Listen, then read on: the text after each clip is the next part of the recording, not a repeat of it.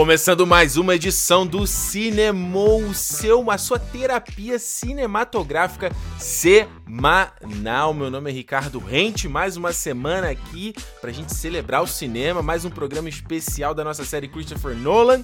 E do, eu tô aqui com meu camarada, como sempre, toda semana. Alexandre Almeida, aqui não, vamos, vamos reforçar, estamos bem longe já Tá morrendo de saudade, né, Ricardo, de mim? Pô, tá foda, cara. A última vez que a gente gravou foi de janeiro. Janeiro. Caralho, é verdade.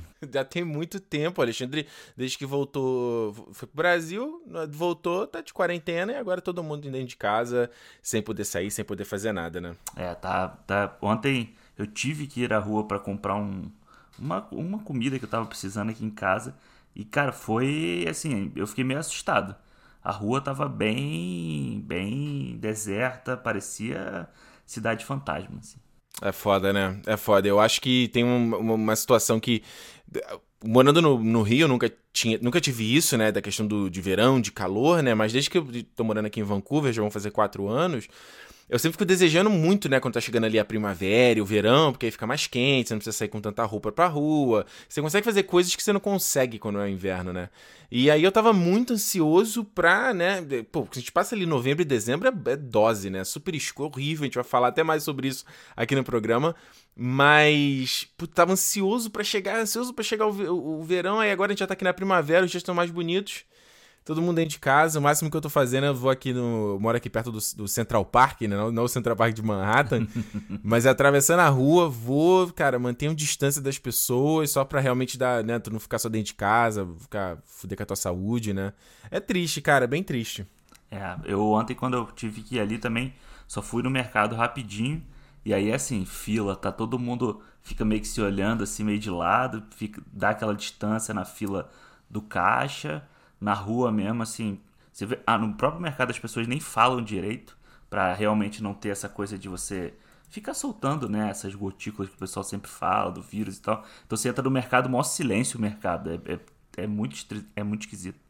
Nossa, cara, isso a gente tá falando isso pra justamente reforçar para você que tá ouvindo aí para você se prevenir, para você se cuidar, não é brincadeira, sabe? Eu acho que a gente tá, no momento que a gente tá gravando aqui, a gente passou por um, uma situação super, super embaraçosa em relação ao Brasil, né? Em, em relação a as opiniões e divergências né, e, e pronunciamento dos, dos do, do, presidente da República, e que foi uma coisa extremamente vergonhosa e vexatória até, sabe? Então, sem querer entrar em assunto de política exatamente aqui no programa, mas só para você que está ouvindo aí, não ouvir o que foi falado lá e acreditar que realmente a, a coisa é séria realmente está acontecendo. A gente aqui no Canadá, para você ver que uh, os números de, de infectados e, e, mortos é bem parecido com o que está acontecendo no Brasil, né? Em torno de 2 mil infectados, tem ali, não chega nem 50 o número de mortes, é bem parecido, mas aqui o pessoal está muito precavido, embora ainda tenha gente que também tá, tá, tá na bunda lelê, né?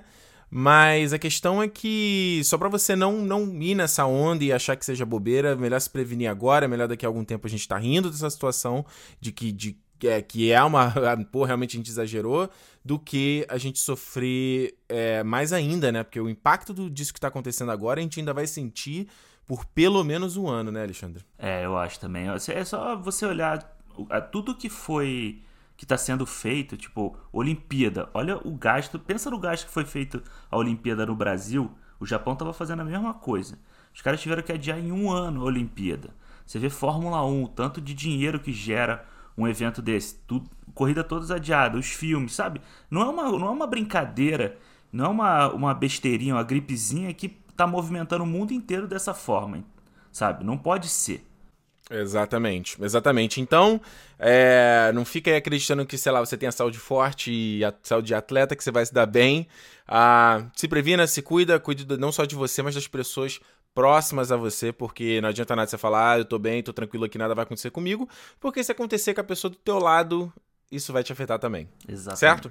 Alexandre, do que, que a gente vai falar hoje no cinema? Vamos fingir que a pessoa não leu o título do programa. Vamos lá. hoje é o nosso terceiro episódio da nossa série do Christopher Nolan. E olha, eu vou te falar, é um episódio especial. Um episódio que a gente vai falar do início da carreira do Nolan, né? Nós vamos Exato. falar sobre os três primeiros filmes dele, os filmes que deram o aval para o Nolan ser o diretor de Batman Begins. Vai, tá aí, tu não falou qual é o nome dos filmes? Ah, é, o, vamos lá. O primeiro, que é o primeirão dele, que é o Following. O Amnésia e Insônia. Exatamente. Lembrando aqui, nossa, como o Alexandre falou, a parte 3 da nossa série do Christopher Nolan. Se você está chegando agora, a gente no começo do ano é, começou essa série do Christopher Nolan em aquecimento pro Tenet, né? Que ainda assim, por enquanto, tá marcado para estrear em julho. A gente não sabe se vai ser adiado ou não, mas a gente continua na nossa série aqui. E a gente recomenda para você voltar aí atrás, depois de terminar esse programa, para ouvir os outros. Então, o nosso programa número 13, onde a gente falou sobre a trilogia Batman Cavaleiro das Trevas. O nosso programa programa 18, onde a gente falou sobre a origem, e agora o programa de hoje que a gente vai fazer essa trinca com a Following, Memento e o Insônia. E depois disso a gente volta aos programas individuais, Grande Truque, Dunkirk, o Interstellar e é isso, né? É Esqueci isso. algum? É, é isso. né? Isso. Tem mais três. Então é isso. Alexandre, ah, antes de começar o programa em si, mas fala, se você chegou agora, né, tá aqui ouvindo o cinema pela primeira vez, a gente tá aqui toda semana, toda sexta-feira batendo um papo sobre cinema, sempre focando num filme, sempre, né, fazendo aquele quase meio o book do é, book do livro não, eu ia falar book club o clube de clube do livro, sabe? Que alguém pega ali um livro, lê um capítulo toda semana e debate. A gente faz aqui a mesma coisa, só que para filmes. E o mais importante é que você siga a gente nas redes sociais, no Twitter e no Instagram, Cinemou Podcast. E de lá, de tempos em tempos, a gente avisa qual filme que a gente vai fazer na semana. Então dá para você assistir, porque a gente sempre fala com spoiler aqui. Então, se você não viu o filme, né, você tem que ver pela tua conta e risco aí. Se você quiser se preservar, é bom já você saber qual é, qual é o tema também, para na sexta-feira tu tá pronto para ouvir o programa. E lembrando também que é através do Cinema Podcast no Twitter e no Instagram que você pode mandar mensagem pra gente que a gente lê no final. Então, no final aqui do nosso papo, a gente vai ler as mensagens e feedbacks que a gente recebeu sobre o programa da semana anterior, é, que foi sobre os Filhos da Esperança. Então, ah, se você quiser mandar uma mensagem sobre algum desses filmes, ou fazer uma pergunta geral também sobre o projeto, sobre o cinema, uma pergunta geral pra gente em relação ao cinema, só mandar lá no Cinema Podcast. Pode mandar mensagem, é, é, recado em áudio também, é, e pode mandar também na nossa plataforma no Anchor, né, que é onde a gente publica o podcast, diretamente no cinemou.com. Alexandre. Fala. Vamos lá. Começando pelo nosso primeiro filme, então, da série, vamos falar do Following, o filme de estreia do Christopher Nolan. O filme que ele. Foi o primeiro longa, longa-metragem, né? Feito longa entre aspas, né? Porque o filme é curtinho, tem uma hora e dez, né? É. Mas se, né, se enquadra como longa-metragem. O primeiro filme dele de 98. Sobre o que que fala o Following, para quem não assistiu esse filme. Cara, o Following, ele conta a história de um escritor, né? Um, um, um cara, um jovem que tá querendo ser escritor, né? E que ele passa a seguir, por isso o nome Following, pessoas aleatórias na rua. Ele faz isso para meio que ver os hábitos das pessoas, ver se acha alguma coisa interessante ali. E só que numa dessas ele conhece um cara que vai levar ele numa numa história de faz como é que eles chamam em inglês, eu esqueci o nome agora, que é como se fosse é como... de, eles chamam de bugler, né? Bugler. Que é tipo você, é que você vai, vai você invade, né? Tá invadindo a residência dos outros, você tá roubando. É tipo pequenos furtos, né? Quase, é, né? Porque a graça deles não é nem roubar, né? O cara fala pra ele que a graça dele não, é, não seria nem roubar. É tipo mexer, trocar coisa de lugar, é fazer a pessoa sentir que alguém entrou ali no espaço dela. É, exato. A ideia do cara é que você consegue uh, conhecer as pessoas através das coisas dela, né? Então, é, parte do interesse dele é que as pessoas quando ele entra, invade a casa, né, é entender um pouco quem são aquelas pessoas, imaginar quem são aquelas pessoas, qual é a vida delas e também bagunçar um pouco a organização das coisas para que gere uma sensação de, de desconforto, de, de, que a pessoa fica, cara, tem algo fora do lugar e que uma coisa interessante que ele fala nesse filme é a respeito de coisas que é, é um, termo em inglês, né, que é o take it for granted, né? Uhum. São coisas que a gente tem como garantido, que a gente é, que a gente assume, a gente toma como garantido. Então, no caso ali, ele fala: ó, a pessoa acha que a vida dela tá tão segura aqui, tem esses, todos esses, esses, objetos, essas, essas coisas que ela, que ela junta né, ao longo da vida, e quando você tira do lugar, que você tem meio consciência de que aquelas coisas existem, e caramba, o lugar onde elas estão. Então, qual é teu. Aliás, qual é a teu, tua opinião geral sobre o Fallen? O que, que você achou? Cara, então, é, assim, o filme, eu no início eu tava achando ele meio confuso, sabe? Porque eu tava achando até os personagens meio parecidos, então eu não tava entendendo quem que tava levando a história ali. Mas aí depois de uns 10 minutos de filme eu, que eu passei a, a entrar na história mesmo, cara, eu, eu gostei, assim, me lembrou muito um filme, um filme antigão, assim, um filme noir desses antigos, até o aspecto das pessoas, as roupas, os cabelos e tal. Uhum. E assim, você já consegue ver ali o, algum tracinho do Nolan, sabe? Essa coisa. é. essa, a, a, coisa da não linearidade da história.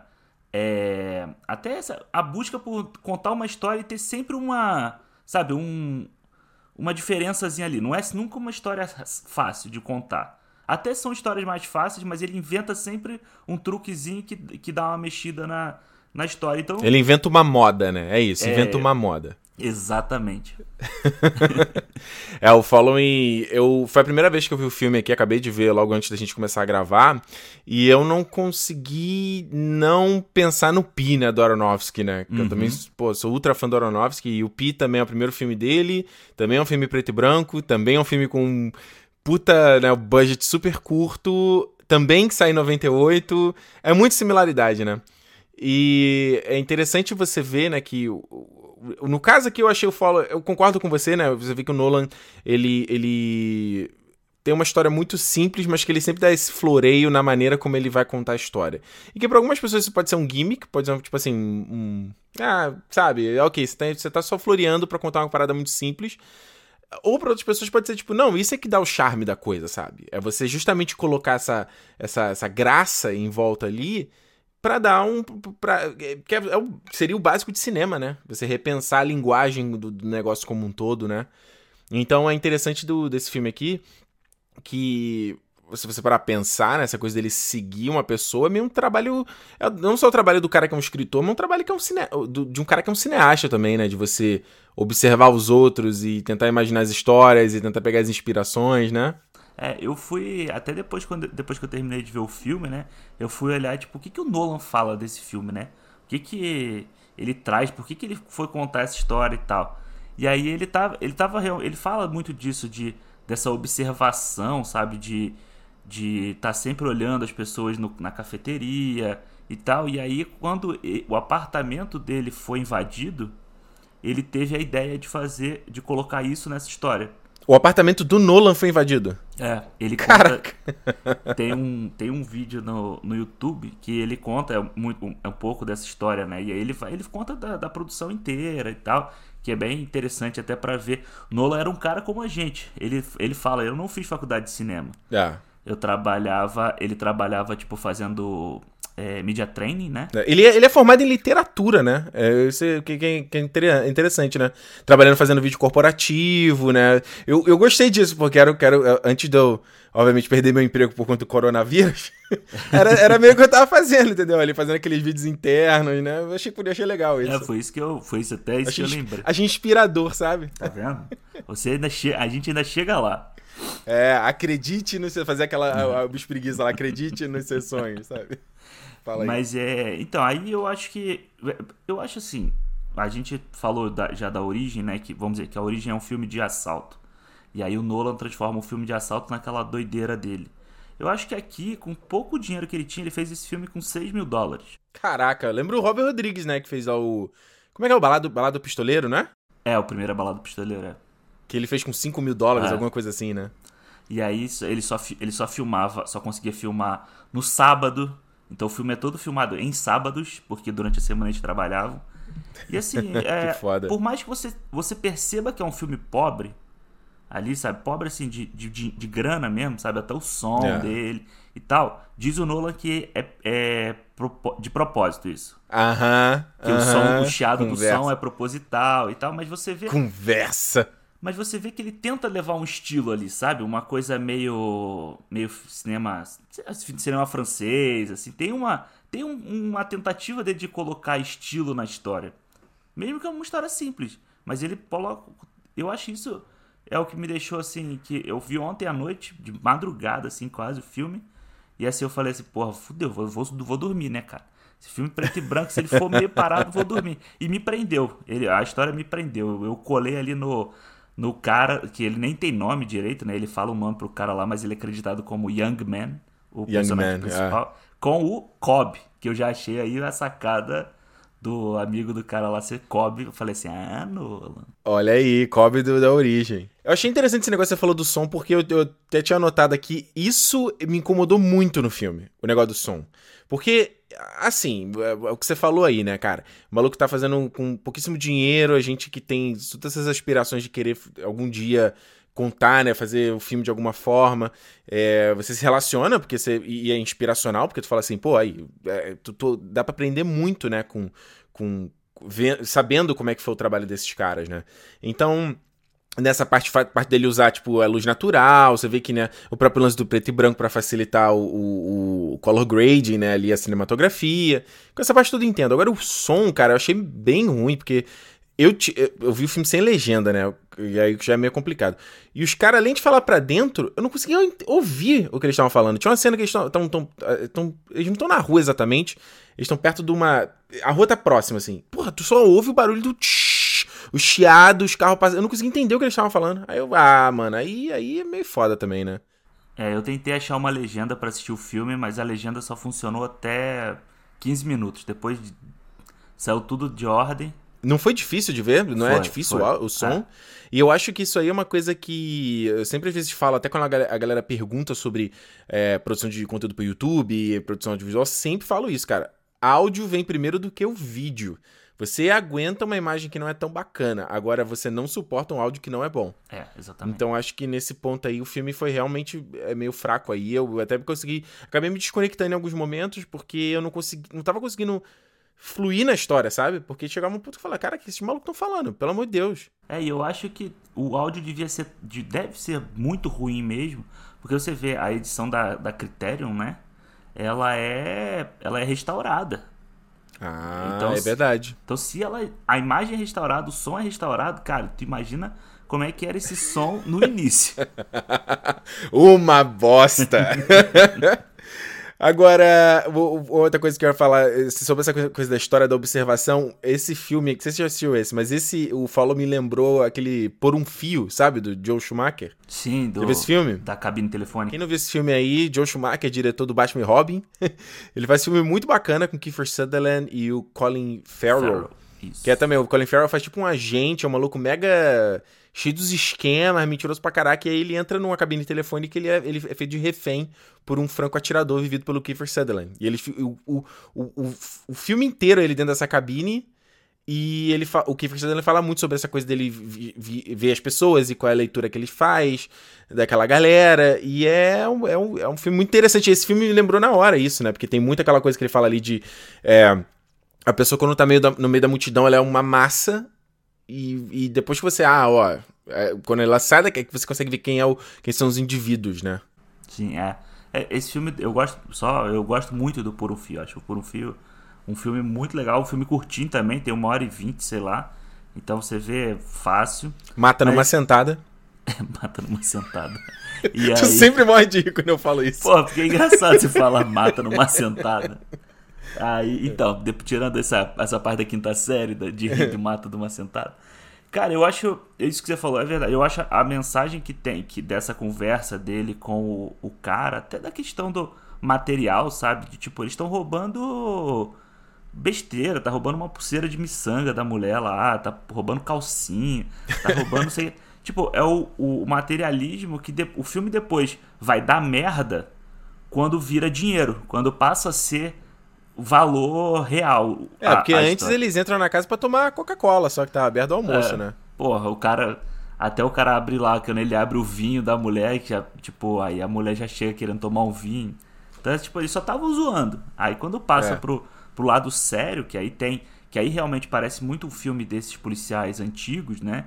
De, policiais não, mas de gangster, assim aí que, que o bicho pega mesmo, quando passa a ter um valor material. É verdade, é verdade. O, uma coisa que eu queria eh, comentar é o seguinte, essa coisa da, da, das coisas, né? Porque eu, eu achei muito interessante esse diálogo que ele tá falando da, da história que as coisas têm, os objetos e tudo mais.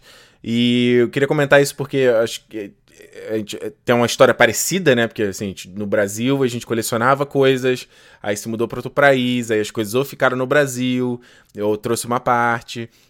E isso foi uma, um, um, turning point, um ponto de virada para mim quando eu, tava, quando eu tava indo embora, né?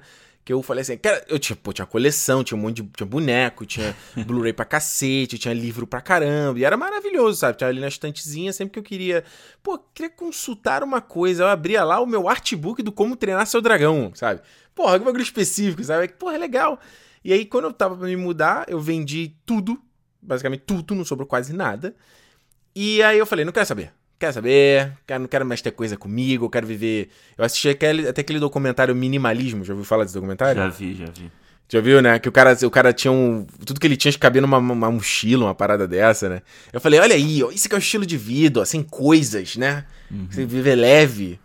e aí eu tava essa semana, agora que a gente tá na, na quarentena, tá mais em casa, eu tô olhando e falei, caralho, eu tô cheio de, cheio de coisa, cheio de bagulho em volta de mim de novo, sabe? Puta merda, né? É, a gente, a gente tem essa coisa do acumulador, acumulador, né? Eu voltei do Brasil agora, trouxe um monte de filme meu que eu não me desfiz das minhas paradas. Olha aí. Trouxe uma mala cheia. A Renata até falou para mim assim, ó. Já encheu as, as prateleiras todas, estavam vazias, tá tudo cheio de, de filme agora. E trouxe boneco, trouxe não sei o que. Também. Assim, coisas que eu não. Isso aí eu realmente não consegui me desapegar. Eu já tinha feito uma pilha, assim. Aí quando eu fui separar o que, que eu ia trazer que, que eu não ia trazer já dói no coração. Isso é. Já dói. Ué, e tu trouxe Blu-ray de filme que tem, tem em streaming, né? Tu trouxe uh -huh. Blu-ray. ah. é, e o Alexandre coleciona vinil também, né? Vale dizer, né? Também. Vinil, Tanto... Funko Pop pra caralho. Pra caralho. Blu-ray, vinil. É. Dá. O vinil eu trouxe, inclusive, eu lá na casa dos meus pais, tinha muito vinil antigo. Aí eu peguei uns lá para trazer também. Olha aí, cara. Olha aí, Alexandre. Então, o cara invade tua casa, vai ler tudo sobre você. Fudeu. Se ele roubar alguma coisa, eu vou ficar muito triste. eu, lembro, eu lembro sempre tem uma piada no, do, do, do Seinfeld que é muito boa, do, do stand-up dele, que ele fala que as casas são, na verdade, um, uma estação de, de destruição dos produtos. Você compra o produto e quando ela sair da tua casa, ela vai virar, vai virar lixo, entendeu? Ela se transforma em lixo dentro da tua casa. Ele fala do processo de quando você compra uma coisa, tá ali na mesa, tá na frente, você olha que é bonito, mostra as pessoas. E aí depois ele fala como ela vai ficar no, no armário. Aí depois ele vai, vai, vai, vai, pra, vai pra garagem, né? No caso que é, que é estilo americano, ele fala: nenhum objeto fez o caminho reverso da garagem de volta para casa. é verdade. É muito bom. Enfim, tem mais alguma coisa para falar do filme? Vamos para as notas? Vamos para o balanço final do Following? Ah, pode ser. Eu, eu anotei até umas, umas curiosidades, só assim, umas besteiras aí, que eu pô. peguei na internet aí, do, do filme, né? Porque eu acho, eu acho interessante ser um filme roots, assim, né? Ser um filme, tipo, de um diretor fodão que a gente conhece hoje. E você vê que o cara meio que deu uma sofrida para fazer, sabe, na época. É. Então, tipo, é, a, o filme tem uma hora e dez e levou um ano para ser feito. Nossa. Porque o cara tinha que trabalhar durante a semana e só podia filmar aos sábados. E aí todo mundo é, que era envolvido, amigo da galera e tal, emprestava o apartamento para eles fazerem as cenas. Tipo, as cenas só podiam durar, só podia fazer em um ou dois takes no máximo. Tinha que dar Por causa certo. do custo, né? Porque, Por causa pô... do custo. Isso que você falou da luz, é, eu tava até vendo ele, o Nolan falando que por isso que os personagens estão sempre próximos da janela.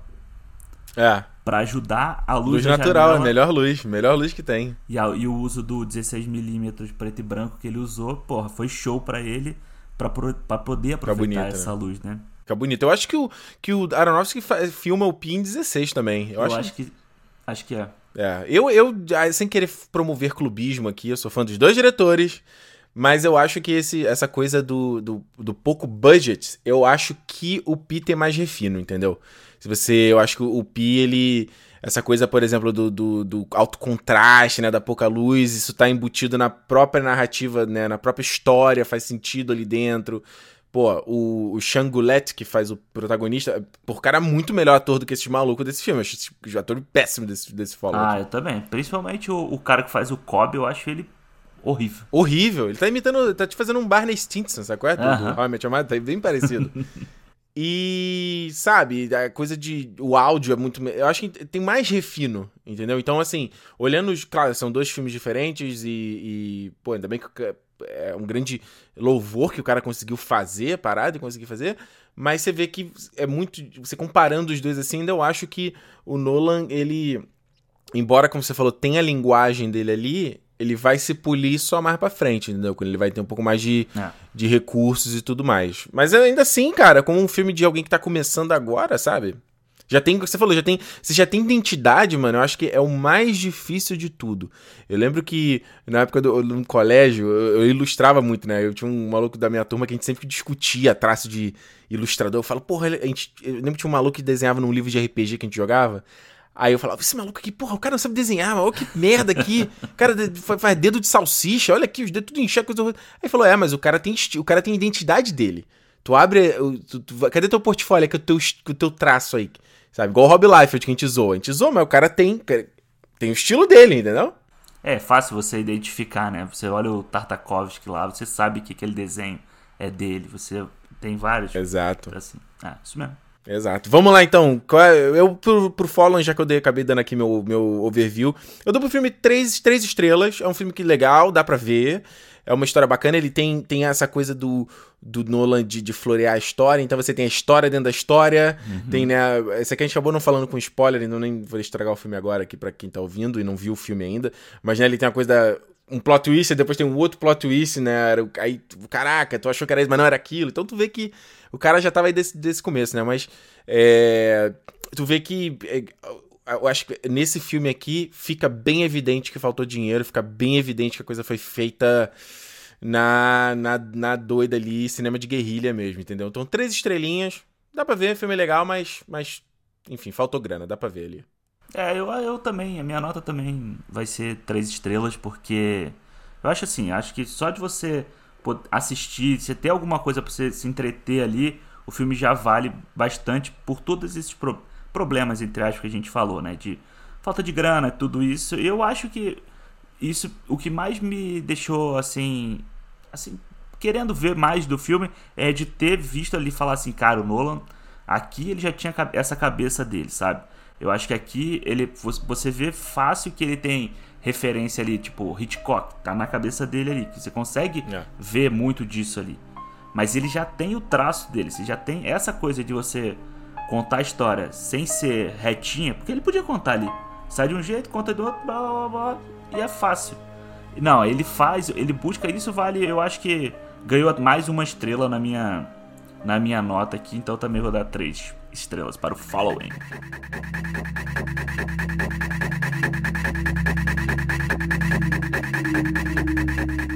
E aí, dois anos depois, né, já, o Nola conseguiu fazer o seu debut, né, não é debut, né, debut, como é que se fala? Debut, debut né? Debut. debut. Ele conseguiu fazer sua estreia fazendo o primeiro longa-metragem, né? O bichinho sofreu para conseguir fazer o primeiro filme. Ele vem então com o que é o primeiro filme dele, né? Assim, é o primeiro filme maior e tal, que é o Memento Amnésia de 2000, dois anos depois. Traz aí a Guy Ritchie, né? Traz a Carrie Anne Moss, vindo de Matrix. Traz o... Esqueci o nome do camarada lá, que o é o... Joe, Joe Pantoliano. É, também do Matrix. E tem mais alguém conhecido? Não, né? São só esses três conhecidos. É, só. E aí vai contar... Esse filme... Esse filme é o... Eu acho que quem, quem é fã do Nolan já deve ver esse filme aí já ah, meu Nola aí, né? Porque o cara, porque o cara de novo ele pega a, a coisa de contar uma história simples de uma forma rebuscada, né? Então, ah, você tem a história aqui do, desse camarada, que eu esqueci o nome dele. Ele quer simplesmente achar o cara que matou a mulher dele. Quem foi o assassino da mulher dele. Ele tá numa coisa de vingança. Só que no evento que a mulher dele morreu, ele também sofreu um acidente que causou um, um, dano no cérebro dele, onde ele tem perda de memória recente. Então, a memória antiga sobre quem ele é, sobre a história da infância dele, o que aconteceu antes do acidente, ele lembra tudo. Agora, eventos que estão acontecendo ali na hora, ele pode começar uma conversa e, dado momento, ele não lembra como aquela conversa começou. Então, o interessante é que o Nolan. Como é que ele faz? Como, é, como eu vou passar para o público a, a mesma sensação que esse protagonista tem. E aí o filho da mãe, cara, me conta a história de trás para frente, cara. cara, é, é, eu acho, eu, quando eu lembro, eu lembro da, da, época que esse filme lançou na locadora, claro que eu não, não, não escutava falar dele no cinema. É, eu lembro que era o filme de trás para frente. As pessoas falavam isso, era o filme de trás para frente. Aí eu falei, porra, agora eu quero ver que porra é essa. E cara, eu lembro que foi difícil, cara. É. Na época, quando eu vi a primeira vez, foi difícil entender. Pô, também em 2000, eu tinha, sei lá, tinha, devia ter 17 anos quando saiu esse filme. Peraí, 2017? Ainda... Não, você tinha. Você 2000 tinha 12 anos? Como é que... Não. Viajei, 12. Caraca, falei. Fiz a conta errada. É, dois. É, Pô, 12. É, ver esse filme anos. com 12, 13 anos eu não tava pronto, cara. Eu vi, eu vi a primeira vez esse filme há uns 10 anos atrás. Eu tinha 22, sei lá. E na época foi meio difícil de ver. Foi difícil entender. Hoje em dia eu vendo, obviamente, eu já tinha visto o filme, mas muita coisa eu não lembrava, aí já foi um pouco mais fácil, porque tu, tá, tu, tu, tu, o paladar, como você fala, o paladar cinematográfico já tá um pouco mais apurado. Ah, mas eu pensava assim, porra, eu vi Matrix, entendi Matrix, então eu sou foda, vou, vou entender essa porra desse filme também, entendeu? Porra nenhuma. Exato. E aí é, é, muito doido, né? Porque tem até no YouTube esse vídeo onde ele tá. Acho que ele tá num, sei lá, numa escola de cinema, alguma coisa assim, né? Ele tava dando uma entrevista para alguém. É um bagulho bem, bem. Não sei se você chegou a ver esse vídeo. É bem filmado, bem de amador, assim. Ele tá, tá numa sala de aula conversando com alguém. E aí ele tenta, ele tenta ilustrar graficamente como é que é a timeline do filme, né? Hum, então imagina, viu, né? Ele faz uma linha, né? Para quem não, não viu esse vídeo, eu vou descrever aqui. Ele faz uma linha e aí essa linha faz uma curva e ele desenha uma segunda linha paralela à primeira. Ou melhor, não a segunda linha, né? A linha continua, só que paralela à primeira. E aí a linha de cima é a, a toda a parte que tá indo de trás para frente, cena a cena, né? De trás para frente. E a linha de baixo são todas as cenas em preto e branco que elas estão indo de, em ordem cronológica. E elas vão se convergir no meio da história. Então o final do filme é o meio da história. É muito doido, né? Só de você já ter assim essa você começar o filme, né? Ele começa o filme mostrando a foto desrevelando, né? A Polaroid voltando e aí ele começa pelo final, tipo, aparentemente é o que você sabe, ele tá matando o assassino da mulher dele. Exato. O Teddy. É, o Teddy, o John John D. Isso. E aí, cara, você fica assim, caralho, beleza. Isso é que eu, isso é que é uma coisa que eu já eu gosto de outros filmes que eu vejo, que você já sabe quem é o vilão, sabe? Você, vamos dizer, você já sabe quem é o vilão, não. Você já sabe o final da história e o que te vai te envolver é o meio da história e não é você saber o caminho para lá. E aí você vê desse, desse formato de trás para frente. Eu assisti o filme no DVD na época, depois cronologicamente que o DVD tinha, né? Ah, você tá de sacanagem comigo? Sério? Sério? Putz. Sério, o DVD tinha a versão normal, né, do filme tinha a versão cronológica. Cara, a versão cronológica é um filme qualquer. Porra, cara, não acredito que alguém. Gente, deve ter sido o estúdio que fez isso sem o, auto, o Nolan permitir, né? Que não é possível. Ah, porque... Isso destrói o filme. Ah, e conhecendo o Nolan do jeito que a gente já conhece hoje em dia. Porra! Tirar a experiência dele assim, porra. porra. Não, e eu tava vendo o filme e eu juro pra você, eu falei, pô, eu acho. Eu, eu, eu assim, como exercício, eu falei, poxa, que eu vou pegar esse filme e vou editar ele em ordem normal uhum. só para ver como é que seria assim e botar ele numa ordem cronológica, não só a parte colorida, mas o filme como um todo. Eu falei, pô, legal, acho que eu vou fazer isso, vou fazer como um vídeo pro canal. Eu falei, porra, mas é foda, cara. Eu tô eu tô eu tô imbecilizando, né, o filme. Puta que pariu. Eu falei, não vou fazer. Aí os caras tá no DVD, mano. Pô. Tá no DVD. ah, foda. Que merda. E o, eu acho, eu acho assim, também na época o que me chamou muita atenção era, claro, a Karen Moss, por causa do Matrix. O Guy, o Guy Pearce, eu não. Não tinha muita, muita noção, não me lembrava muito dele. É, ele assim. fez o Priscila Rainha do Deserto e o L é. LA Confidential, né? Que foi mais assim, mais, chamou mais atenção, né? É, exatamente. Mas e, e o cara que também era do Matrix, né? O Joe Pantoliano também do Matrix. Falei, pô, quero ver esse filme dessa galera do Matrix, né? É. é. Mas o. Eu acho, acho a história muito bem contada. Parece um. Parece mais uma vez um filme que você podia falar assim, ah, porra, um, um mestre desses do suspense fez, sabe? Porque eu acho que essa a forma como ele conta, da mesma forma como tem gente que quer contar um filme em plano sequência, e aquilo ser parte da, da experiência do filme, é parte da nossa experiência entender a cabeça do Leonard. Acho que é Leonard. Isso, isso, que fala Lenny, chama Lenny, não me chama é, Lenny. Eu acho que a, a, gente entender o que ele tá passando a, o formato, a edição do filme, ela faz total sentido. Por ser de trás para frente, tem essa função, sabe? É, porque é o que eu, nesse vídeo que eu tô, tô mencionando, só botar aí Memento Christopher Nolan no YouTube, você aparece esse vídeo para vocês. Ele até fala que ele justamente queria, como é que ele vai passar a sensação do, do personagem, do protagonista não saber a coisa pra gente, porque por mais que você fale assim, ah, beleza, a gente sabe da história, mas o protagonista não sabe. E aí você tem que, entendeu? Você tem que fingir que ele não sabe. Ah, beleza. A maioria dos. Tem muito filme que faz isso, né? Onde você tem um personagem que tá ali seguindo e ele não tem aquela informação, mas a gente, quanto público, tem. E no fim não é tão interessante assim, né? Você vê. Dessa forma, o cara, por exemplo, ele não tem aquela sequência onde ele tá. Ele tá. A cena começa com ele correndo, né? Ele fala, eu tô perseguindo esse maluco. Uhum. Aí não, não, ele que tá me perseguindo. Pô, aquilo ali é muito foda, né? Aquilo ali é muito foda. É, eu, tinha até, eu tinha até anotado, exato, botei até entre aspas, estou perseguindo esse cara. Não, ele está me perseguindo, porque essa cena eu acho que é a melhor, o que melhor descreve a sensação dele pra gente, sabe? É. Tipo, ele tá correndo, tomando um tiro ali, o tiro, não sei o que, ele correndo, ele para e volta. Porra, é, é, é bem sacado. E é o início da da, da memória dele. Depois a gente vê ele chegando naquele momento. Exato. E outra coisa interessante vale dizer a respeito da tradução do filme, né? Porque o nome, o nome do filme em português é Amnésia, sendo que no filme ele fala claramente que ele não tem amnésia. É.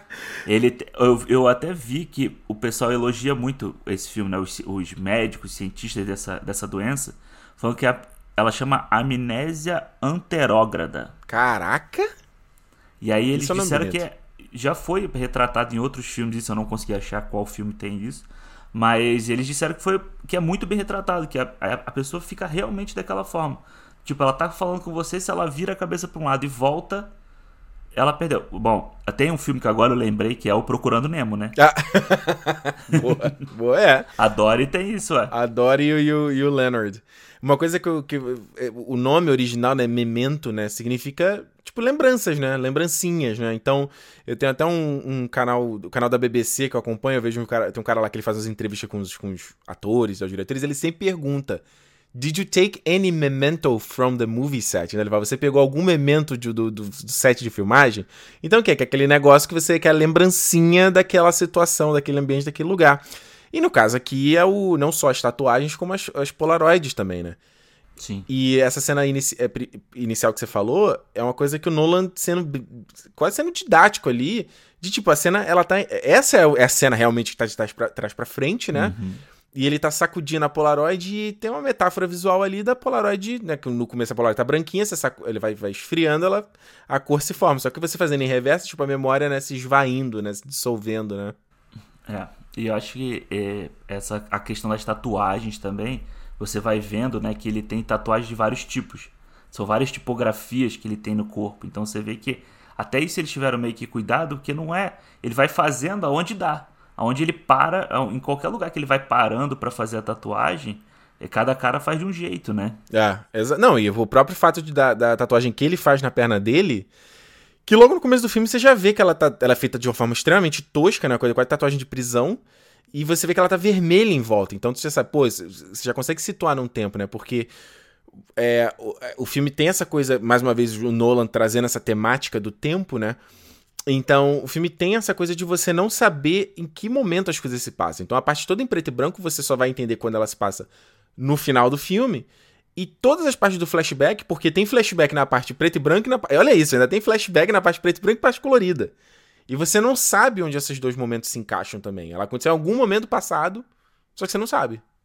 É, exatamente. Eu acho, eu acho o flashback é uma das partes que eu mais gosto do filme.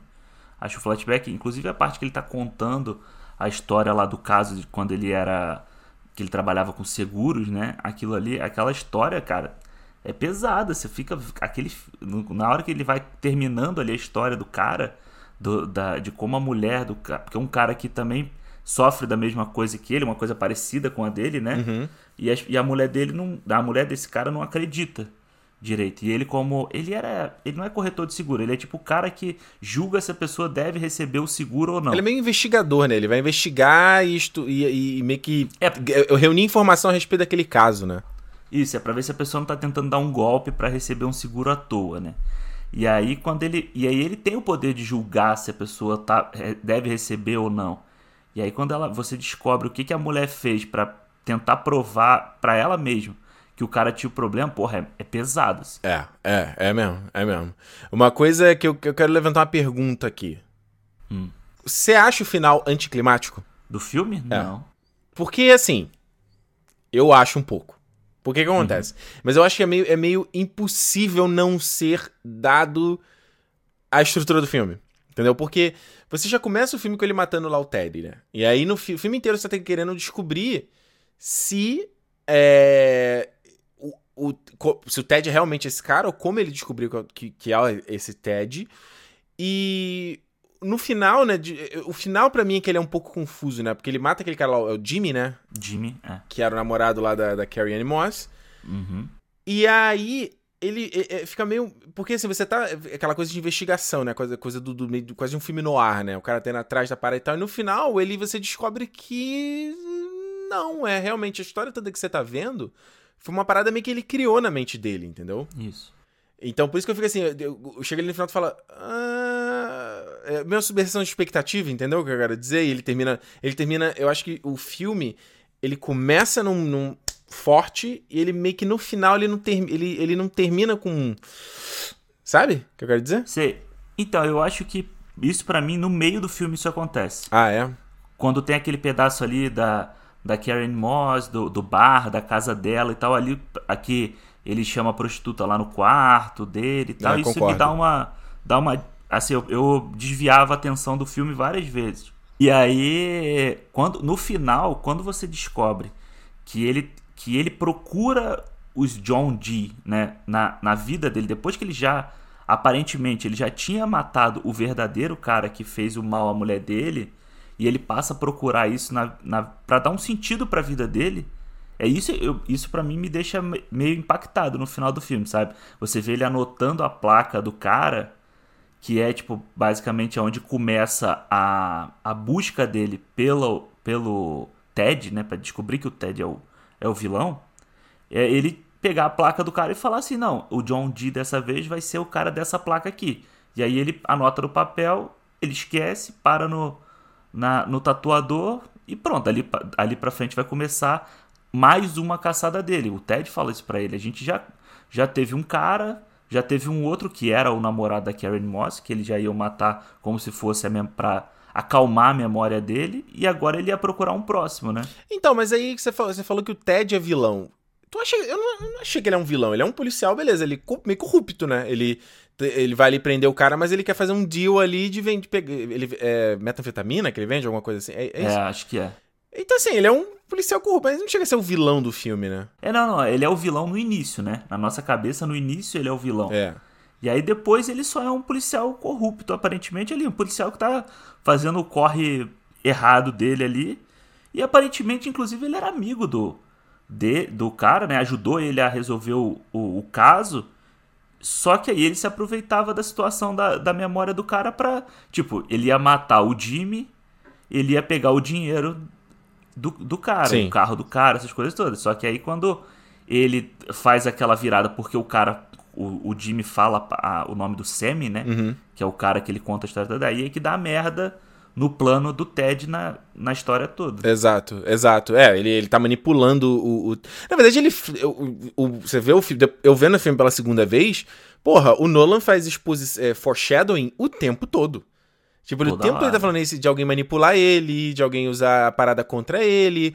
É, como é que você tá investigando? Você não sabe, você não sabe nem quem você é, você tá investigando uma parada que você não sabe o que, que é, entendeu? Mas a minha interpretação do final, obviamente, o Nolan deixa isso em aberto para variar, uhum. que é a questão do. Não, pra variar, não, mentira, tô sendo maldoso. Não, o Nolan fecha as histórias dele. Mas ele deixa aberta a coisa de que o Sammy Jenkins, na verdade, era o próprio o Leonard, né? É, exatamente. Então, como se essa parada da doença dele era quase. Aí você. Eu esqueci o termo que se fala, né? Que é aquela tipo de. de quando você tem aquela, aquela patologia que é causada como mecanismo de defesa, né? Por conta do, da parada que aconteceu. Que até ele fala, é, como é que ele fala? É física. É, que ele fala do Sammy eu acho. Ah, essa doença não é física, é mental, alguma coisa assim. Né? É mental, é. é. Não, é psicológico. Então, tipo assim, o cara cria. Quase como se aquilo, aquilo gerou um, um mecanismo de defesa, porque ele. Uh, por, se bem que não, né? Porque ele toma porrada e por conta disso é que ele supostamente acaba sem querer matando a mulher dele, né? É dando lá o negócio da insulina e, e, e, é legal que ele faz a cena duas vezes, né? Ele botando a injeção, ele só beliscando ela, ele fala, não, a mulher não, ela não era diabética. E, tipo assim, não, você não sabe, fica todo, totalmente aberto, né? É, cara, e aí você vê, tipo, o estilo do Nola nessa cena, nessa cena do, do beliscão mesmo, Que é a mesma coisa que ele faz na Origem, ele faz no Interestelar, ele faz em todos os filmes dele. No Batman, sabe? Essa coisa do. Puf, daquela cena rapidinha assim. É, a montagem dele já tá ali, né? Tu vê que ele. Numa parte que ele tá chegando. Quando ele ataca lá o Jimmy, ele tá entrecortando com a cena da esposa dele na casa. E é quase como se fosse um fragmento da memória ali, fazendo né, aquela. É, é uma coisa que eu gosto, gosto que o Nolan faz, inclusive isso é um bagulho que se algum dia eu vier fazer filme, eu sei que é uma, um estilo que eu vou repetir, entendeu? Aham. Porque é muito legal que ele. Sei lá, você vê o, o cara tá olhando pro vazio, aí ele olha pra um lado, e aí tem esse. Entra uma segunda cena. Um, dois segundos, que é como se fosse o próprio cara pensando naquela situação, né? Tipo, o Gordon, quando ele. Quando o Batman lá fala do. Ah, um herói pode ser um maluco que coloca um casaco no ombro de uma criança Sim. sem esperança. Aí você vê o Gordon meio assim olhando pro nada, e tem as, as dois segundos de cena dele botando o casaco, e ele, Wayne, né? Então, tipo, é como se o próprio. é- é você tá na cabeça do personagem, né? Isso, isso é legal. Isso é legal e você vê, tipo, ele já vem trazendo do primeiro filme, vamos dizer, do primeiro filme, né? Do, da primeira produção que ele pôde realmente fazer o que ele queria ali, né? Porque você vê que ne- nesse filme, até as partes preto e branco, aquela parte dele falando no telefone, lembra o primeiro filme do Nolan, o Following até. É. Mas você vê que ali ele fala assim, agora, porra, agora eu tenho um uma graninha aqui, eu consigo fazer isso aqui, esse, do jeito que eu quero, entendeu? É, embora eu tava vendo um, tava vendo um vídeo do Guy Ritchie, né? Ele tava fazendo. é, O, o canal do GQ, ele tem uma, aquela série de. Do cara falando da carreira dele, né? Dos atores, que é mó legal. Ah, o Guy Aí. Pearce. É, o Guy, eu falei Guy Ritchie, né? O Guy Pearce. Ele fala sobre a carreira dele, ele conta. ele, ele, nossa, ele só tem elogio pra falar sobre o Nolan, né? E tudo, quanto que ele aprendeu, quanto o Nolan era inteligente, quanto o cara era brilhante, etc, etc. E como ficou claro no roteiro o que, que, que, que, ele, que, que ele queria fazer. Mas o interessante, o que me chamou a atenção, até anotei aqui, é que a, a parte em preto e branco, eles tinham só dois dias pra filmar a sequência inteira. Porque ela é, ela é num, num quarto só. Ela é um ambiente só. E mais uma vez o Nolan fazendo bem parecido com Following, né? De, o filme. Esse filme todo você vê que também não é muito caro, porque ele passa. Ele tem pouquíssimos sets, é tudo maioria indoor, então você tem um controle maior, tem meia dúzia de ator. É. E é interessante isso, né? Como ele tira. Parece que ele tira quase leite de pedra, né? E aí o, o Guy Rich, o Guy Pearce tava meio assim, tipo, ah, não sei se vai dar, não sei se vai dar, duas cenas, é meio bravo, a gente tem, tem que muito conteúdo pra filmar. E aí eles conseguiram botar um terceiro dia e que ele, quase que ele foi assim, Aliviou, né? uh, fala, caraca, mano, eu tava com uma pressão aqui brava de conseguir fazer tudo numa, numa tacada só, né? E eu tava, eu tava vendo que o Guy Pearce, ele, ele foi a pessoa que participou todos os dias das gravações, né? Ele tava no set todo dia. A Karen Moss foi um dia e ela gravou todas as cenas dela. Caô, sério? Sério. Um dia? Em um Caralho. dia ela fez todas as cenas dela. E não era. Que O cotado pra fazer o papel do Guy Pearce era o Brad Pitt. Gente. E aí o Brad Pitt teve outras produções lá, na época ele devia estar envolvido sei lá, com 11 Homens e um Destino da Vida desse. Segredo, mano. É, um 11 Homens e um Segredo. E aí eles pensaram no Aaron Eckhart, que faz Gosto, que depois gosto. veio fazer o, o Duas Caras, né? E aí calhou de ser o Guy Pearce, que também era um cara que aí o Nolan depois decidiu que não queria um cara que tão estrela, sabe, com uma cara tão famosa pra fazer o filme. E eu, eu vou te falar, o Guy Pearce é muito canastra, mas eu gosto dele, cara. Eu gosto dele. Eu acho que ele tem um charme, ele tem um. Ele faz uma cara que ele deixa a boca assim meio aberta, meio de, meio de lesado. É, é, cara, eu gosto dele. É Tá, quem tem gosto. rinite, isso é quem tem rinite que fica com a boca aberta. Tá com o nariz entupido. Agora, é... é, Vamos pra nota, então? Eu acho que eu não tinha, eu tinha pra falar, mas esqueci. Vamos pra nota? Vamos pra balanço final do filme? Vamos, vamos lá. Vai tu primeiro aí, então, Tá. já que eu fui primeiro. Cara, eu acho que esse é o filme que realmente é o Nolan dá- bota, o pé na porta dele ali, sabe? Tipo, ele dá um uma pesada na porta e fala assim: ó, eu sou o cara que tô fazendo esse tipo de cinema. Você vê que logo de cara o filme já foi. Porra, teve, teve duas indicações ao Oscar esse filme. Foi indicado, Caraca. foi indicado a roteiro original e montagem. É engraçado que foi roteiro original, mas não era. Mas não era original, né? Porque é um conto do irmão do Nolan. É, então, nesse, nesse vídeo que eu tava te falando, ele fala isso, que na verdade o irmão dele tava contando pra ele a ideia, É, e aí o irmão dele foi escrever o conto e ele foi escrever o roteiro. sim. Então, tipo assim, é baseado na ideia do irmão, mas tipo. É, só, só entrou numa de roteiro original porque o, o conto não foi publicado antes. É. Então- olha aí. Detalhe vendo? técnico. Aliás, o irmão dele, pra quem não sabe, Jonathan, Lo- Jonathan Nolan, criador aí do Westworld, da série da É. HBO. E escreveu os filmes do Batman 2 e 3 Isso. também, né? Isso. Eu acho que assim, eu acho que aqui é um filme que o Nolan, eu acho que ele é o, foi o cara certo no momento certo ali para fazer esse filme para ganhar notoriedade, notoriedade, sabe?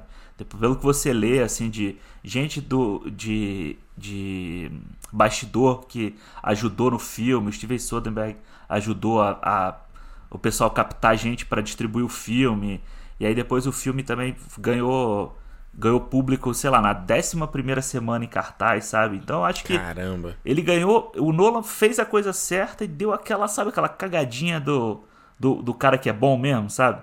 É, eu, tava no right place, right time, né? É, e eu acho que é um filme muito legal de assistir, assim.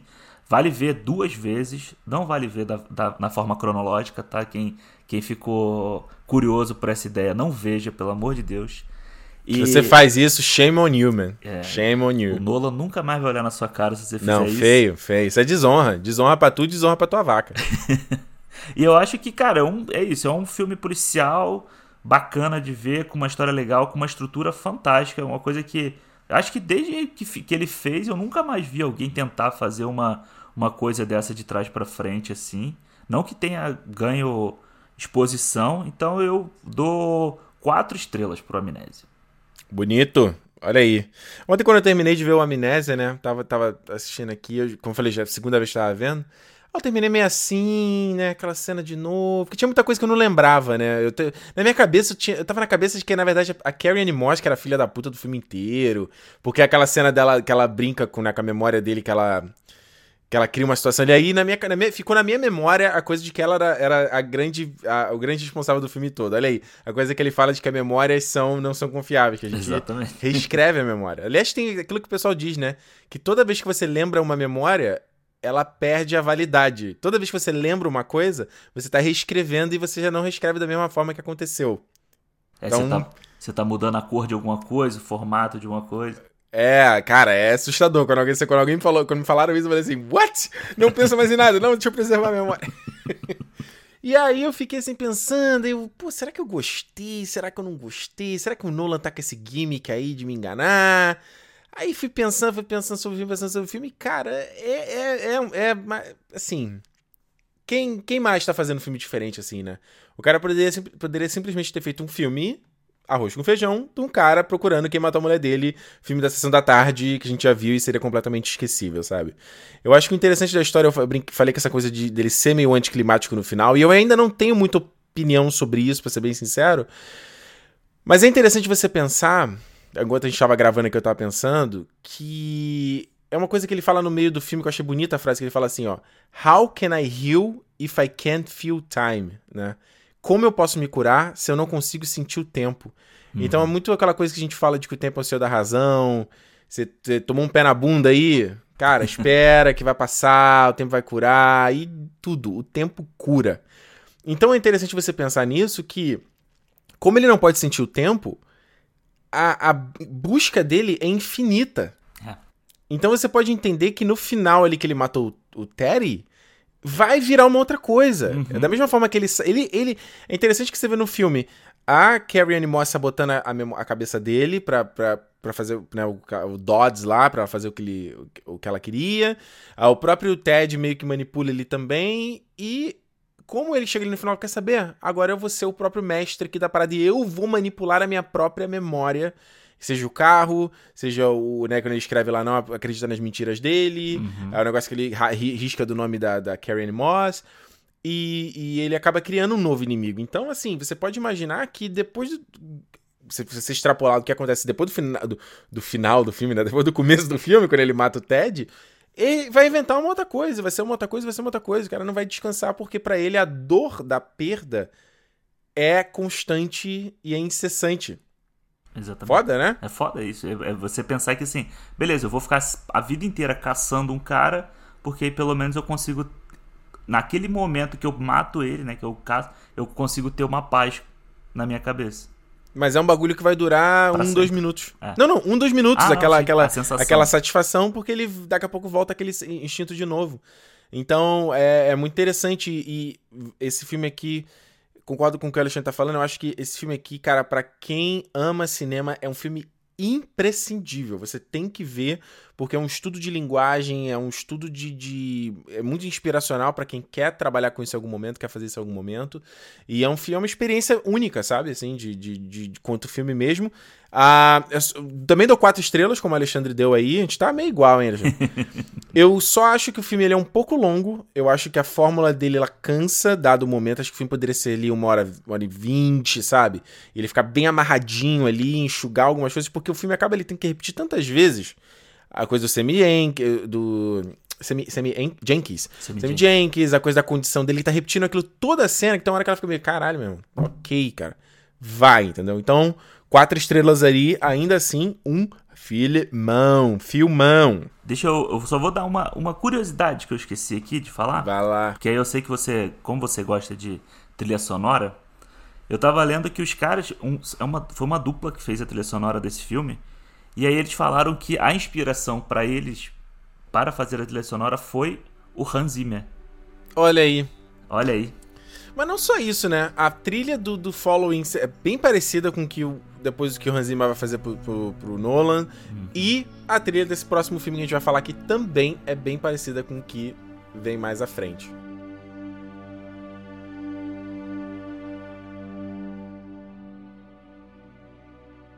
Então, Alexandre, a gente pula agora mais dois aninhos, 2002. Nolan, Nolan tá só dois em dois, né? Dois, dois, dois. Vem aí com o seu terceiro filme, Insônia, trazendo. Mano, aí o cara agora já se tá firmado, né? Firmou como aquele, aquele hotshot, né? Que ele chama, né? Que é o maluco ali que tá em ascensão. Porque o cara me enquadra Robbie Williams e Al Pacino no filme Hilary Swank. Hilary Swank é antes do, do, do Menina antes de Ouro, do né? Hype. Menina de antes Ouro. do Hype. Antes do Hype. Ela tinha feito o Karate Kid só. Né? Caralho, velho. Quero mais, quero mais charme dela. Vou te falar um negócio, né? Essa história aqui então vai mostrar lá o detetive vivido aí pelo, pelo Alpatino, que ele vai fazer uma missão numa cidade chamada Night Mute, no Alasca. E é uma história também, mais uma vez, né, de meio clima meio no ar, né, aquela coisa detetive. Uma garota foi encontrada lá, o corpo dela morta, e aí ele vai investigar. Ele e o parceiro dele vão investigar o que aconteceu. E mais uma vez o Nolan, ah, beleza, poderia ser só uma história muito simples. Não, ele pega e dá essa picadinha dele. Uhum. Que essa cidade que eles estão, que é o Night Mute, ela, no, durante o verão, ela não fica escura. Ela não fica de noite. Nunca. Tanto que o nome é Night e Mute, né? Night Mute. Não fica à noite. E isso, por isso que daí vem o nome Insônia e toda a história do filme. Alexandre, a primeira coisa que eu vou falar sobre Insônia uhum. é. Que saudade do Robbie Williams, cara. cara. Puta merda, eu vi esse filme, eu falei, caraca, deu a. Sabe o que eu fui ver depois desse filme? Hum uma babá quase perfeita. Terminou, botei, botei direto, cara. Eu falei, cara, que saudade desse cara, mano. Cara, é, isso é verdade, né? E, é, e ele até demora um pouco para aparecer no filme, né? Eu ficava assim, porra, aparece logo, quero, quero ver logo, sabe? Quero realmente reviver, re, reviver aquele momento com o cara, assim, porque, porra, é um, é um cara que faz muita falta. E eu acho que faz muita falta. É, e esse aqui, né, o, o, o Robbie Williams, ele obviamente né, teve aquela sensação ali como ator de comédia e tal. E ele vem do, do Gênio Indomável, né? Em 97, que ele ganhou o Oscar. Depois ele vem daquele One Hour Photo, eu não lembro qual é o nome do. Sim, acho que é. Ah, deve ser Retratos de um Assassino, Retrato de uma Isso, acho que esse é assim. mesmo. Isso, Retrato de uma Obsessão, acho que esse é o nome do filme. Que é 2001, se eu não tô enganado. E aí ele vem com esse filme que depois ele vai fazer mais uns outros papéis sérios. E aqui ele tá fazendo o suspeito, né? De ser o assassino da história toda, né? É, eu, eu acho que. Eu já tinha. Acho que eu não me lembro qual que eu vi primeiro. Mas eu lembro que esse da foto, que ele é um cara que trabalha lá revelando fotos e tal. Aquilo foi um filme que meio que me impactou, assim, porque eu não tava acostumado a ver o Robin Williams fazendo aquele tipo de personagem, né? E aí, quando eu, quando eu vi aquele negócio, fiquei até meio assim, caralho, o cara faz uma cara de mal mesmo. Mas aqui nesse filme ele, ele tem a coisa meio perigosa, assim, sabe? Do, do olhar dele. Mas ele. ele Eu ainda acho que ele nesse filme ele ainda tem um jeito mais. É... Mais Robbie Williams. Mais Robbie Williams. É, mais assim. sabe, esse meio. Ai, caralho, como é que é? Afável. Tipo, afável, Exato. ele é. Né, ainda é... é um cara suportável, sabe? Ainda é um cara que você ainda queria ser amigo dele, assim, sabe? É, é porque ele, na verdade, ele é o, o, autor ali dos livros que a menina era fã. E ele. Ele é, ele é gentil o tempo todo no filme, né? Ele não, ele não faz o papel do grande assassinozão, né? E ele. Toda a história aqui, então, né? Do, do, só pra quem lembrar, quem já viu o filme há muito tempo, quem não viu tá ouvindo com spoiler mesmo. Que ele. Pô, o que, que eu tava falando? Nossa, que. Olha aí, eu tô pagando Leonard aqui, tô esquecendo do começo do começo da frase. Mas ele ele vira meio que um cúmplice, né? Ele e o, o Domer, né? Que é o, é o, o, Domer, o investigador é. vivido pelo Alpatino. Eles viram um cúmplice, né? Porque o, o cara, sem querer, atira no próprio parceiro, que vai com ele, o cara morre e ele esconde a parada, esconde isso que aconteceu, porque o cara ia fazer um testemunho lá que ia incriminar o Domer, né? O Domer, uhum. ele, ele falsificou umas provas para colocar um pedófilo na cadeia. Então, tipo assim, ele sabia que o cara era culpado, mas o cara ia escapar, ele cria as provas, e aí o, o, se esse, o Eckert, né? Se ele desse a, o testemunho, não só o Domer ia se fuder, mas o, o pedófilo ia ser solto também. Então, ele. O filme tem uma parte ali que vira uma parceria entre os dois, né? É, e eu acho que esse. O que você falou do Nolan, dele botar, da salpicada dele na questão da, do dia, né? Da, do, de não ter noite. Eu acho que é aquele cara.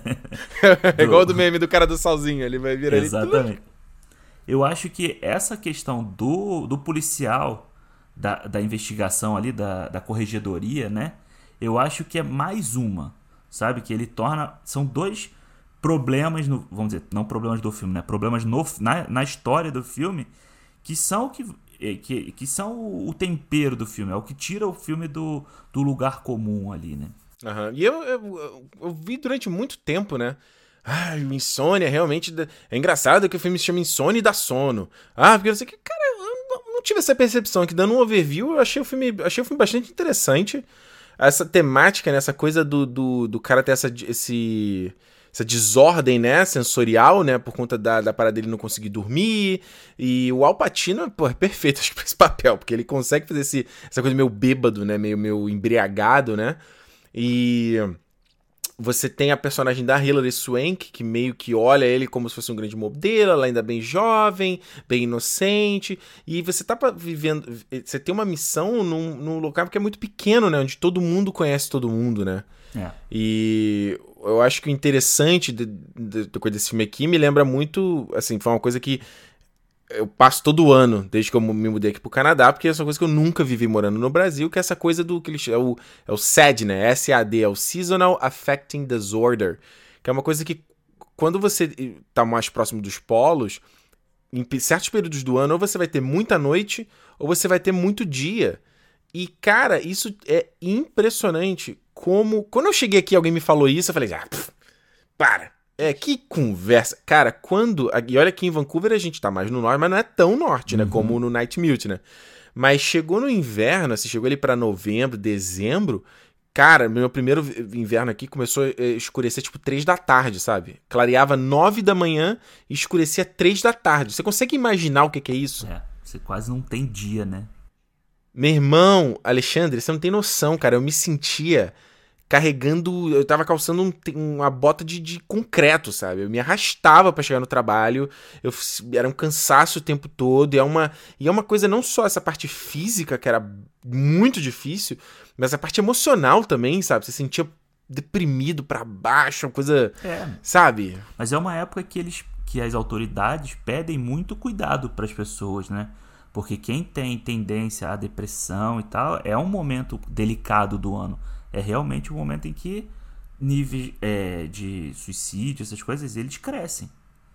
Porque a pessoa é um, é um, é um momento triste, entre aspas, assim, do ano, porque você, porra, se você tem que trabalhar 7 horas da manhã, 8 horas da manhã, entrar no trabalho esse horário, você sai de casa à noite, você vai sair do escritório à noite. Então, à luz do dia, se você não, tiver, não trabalhar numa, na, na beira de uma janela e tal, você não vai ver o sol, cara. Você vai passar 3, 4 meses sem ver sol direito. É bizarro, Alexandre. É bizarro. Esse, esse inverno mesmo, cara, tinha coisa que, sei lá, eu uh, ia, ia pra academia na hora do almoço no trabalho, aí eu voltava, almoçava e, tipo assim, duas, duas horas, né? Quando eu, sei lá, voltava depois de tudo e voltava 100% ao trabalho, mano, já tava super escuro. Já tava assim, já escurecendo. E o caraca, meu dia acabou, sabe? E, e aí, em contrapartida, quando você tá chegando agora, igual no caso, a gente tá aqui na primavera, né? Uhum. Cara, é o oposto, né? E aí você. Eu tava até falando com o Alexandre agora há pouco. Eu fui olhar o relógio que a gente tinha marcado para gravar uma X hora. E tava um sol ainda, tava super claro e já era 8 da noite. Eu, caraca. Isso foi quando, quando eu vim pra cá, a gente chegou aqui em março. Então você já vai começando, você já chega aqui pegando isso. Cara, Chegou no melhor momento, é, porra. Isso foi uma coisa que me, me pegou assim. Tem um lado positivo, né? Que é você poder, sei lá, voltar do trabalho, tá só, você ainda pode fazer um monte de coisa e tal. Mas, cara, tem hora. O dia que você tá em casa, você fala assim, porra, vou. Vou fazer não sei o que. Aí tu vai olhar às sete e meia da noite tá um puta sol. aí você vai. Cara, se você quiser dormir cedo, porque galera que dorme cedo aí, que dorme nove e meia, assim. Já era. Já era, cara. Tá? Vai ficar igual o Patino tendo que comprar. Eu não entendo como é que aquele, opta... Ih, aquele hotel lá do, do filme não tem um blackout. Porra, não é? Caraca, eu falei, eu falei gente, ô, ô Nolan, aí tu tá de sacanagem também. O cara não tem um, não tem um tapa-olho, é, porra. Porque, né? aí... pra quem gosta de dormir cedo, cara, tem que ter, porque o sol é sol mesmo, assim, tá? O dia, o céu azul e com sol 8 horas da noite, pô. É, não, e quando chega no pico do verão mesmo ali pra junho, aí... julho, vai escurecer 10 da noite. 10 da noite, é. E aí é o efeito reverso, né? Porque no caso, nossa, tu vê a vida borbulhando nas pessoas. Então é, é interessante você, você ver, te dou esse, desse, toda essa volta aqui contando a experiência, porque é, é interessante você ver como isso afeta a, a, rotina das pessoas, né? O estilo de vida delas. Então, tem até, eu esqueci qual foi, qual, também era a cidade do Alasca, que eu vi a notícia esse, esse, esse, agora no inverno, né? Falando, ah, pronto, esse aqui é o último dia de sol nessa cidade. Esqueci qual era. E aí os caras enfrentam escuridão acho que até fevereiro, cara. 100% escuridão. Não, não, não, nenhum sol. Então é interessante você ver no Night Mute que os caras estão ali numa meia primavera. Eu não lembro se, se, se eles citam que já é verão, alguma coisa não, assim. acho que não. Acho que eles só falam nessa época do ano. Mas eles estão, tipo, cheios de casaco ainda, uhum. sabe? É um outro estilo de vida, é um, outro, é um outro estilo de alimentação, é um outro estilo que as pessoas se interagem umas com as outras, né? É tudo diferente, né? E eu acho legal que ele dá essa sensação pro espectador, porque ele não fala muito disso ao, durante, no início do filme. Quando começa a investigação e, ele, e o Alpatino fala assim: então me traz lá o, o fulaninho lá da escola, pega ele lá na escola e traz ele aqui. Aí a menina é. fala: mas já são 10 da noite. Essa cena é muito maneira. Aí, ele, tipo, é, como é que é? E aí, o, quem tá assistindo o filme tá perdido igual a ele na, na no, no tempo em que eles estão vivendo, entendeu? É. Esse filme que me lembrou. Eu sou sempre com esse negócio de filmes que me lembram outros filmes, né? Mas esse filme me lembrou O Olhar do Paraíso, né? Também do Peter Jackson, que tinha o Stanley Tucci lá, quando ele, que ele assassina a menina. Inclusive a Stanley Tucci levou o Oscar, né, por esse filme. Que é uma cena brutal, é, e o próprio Stanley Tucci, ao contrário do Robbie Williams aqui, tá transformado, né? Ele nem parece ele, a interpretação dele é uma coisa louca e tal. Porque nesse filme aqui, no caso, você tem o personagem do Robbie Williams que também que, que, que tem uma parada ali sexual com a garota, a garota rejeita ele e ele meio com um instinto, né? Foi uma reação de, de.